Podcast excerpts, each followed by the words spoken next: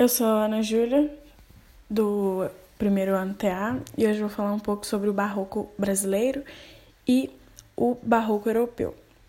Primeiramente, eu vou falar um pouco sobre o barroco, que foi uma expressão artística muito presente, dada por obras extravagantes e, e que veio da mudança do renascentismo, da sobriedade, do equilíbrio, a ordem, para o barroco, que é feito da dramaticidade e do, desequilíbrio.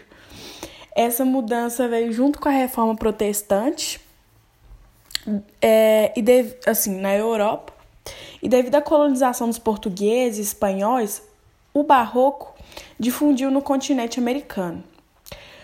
Dadas suas principais funções, era vangloriar o divino e dado né, na Europa e no Brasil é, conter a reforma protestante e, e catequizar os indígenas, né?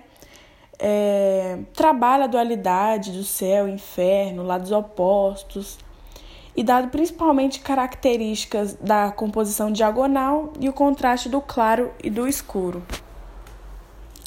É, o barroco europeu apresenta traços mais elaborados, pesados, dramáticos e sofisticados do que o barroco brasileiro, se a gente for observar.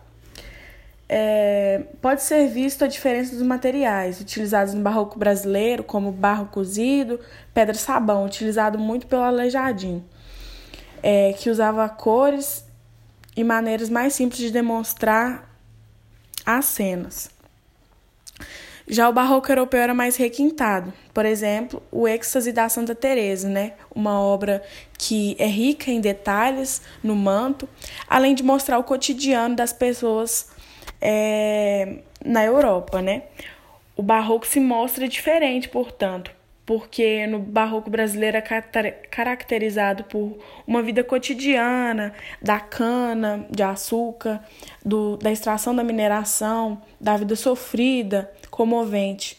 E tinha no barroco brasileiro também o zelo da realidade, da vida, que as pessoas eram era que mostrava suas responsabilidades, que podia se observar nas suas feições, por exemplo, e pode ser muito visto na obra de Passos da Paixão, de Aleijadinho.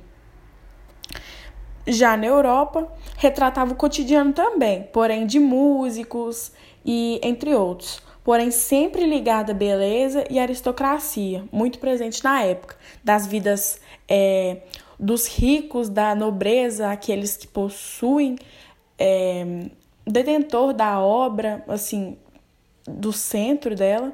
Exemplo, exemplo disso é a obra de Velázquez, que em As Meninas mostram filhas de nobres, que pode ser bem observado pela vida é, aristocrática de cheio de poderes, de aquisições, pode ser observado é, nas roupas das meninas, do cachorro, que na época era algo de adorno, e domésticos, somente ricos os possuíam. E é isso. Muito obrigado.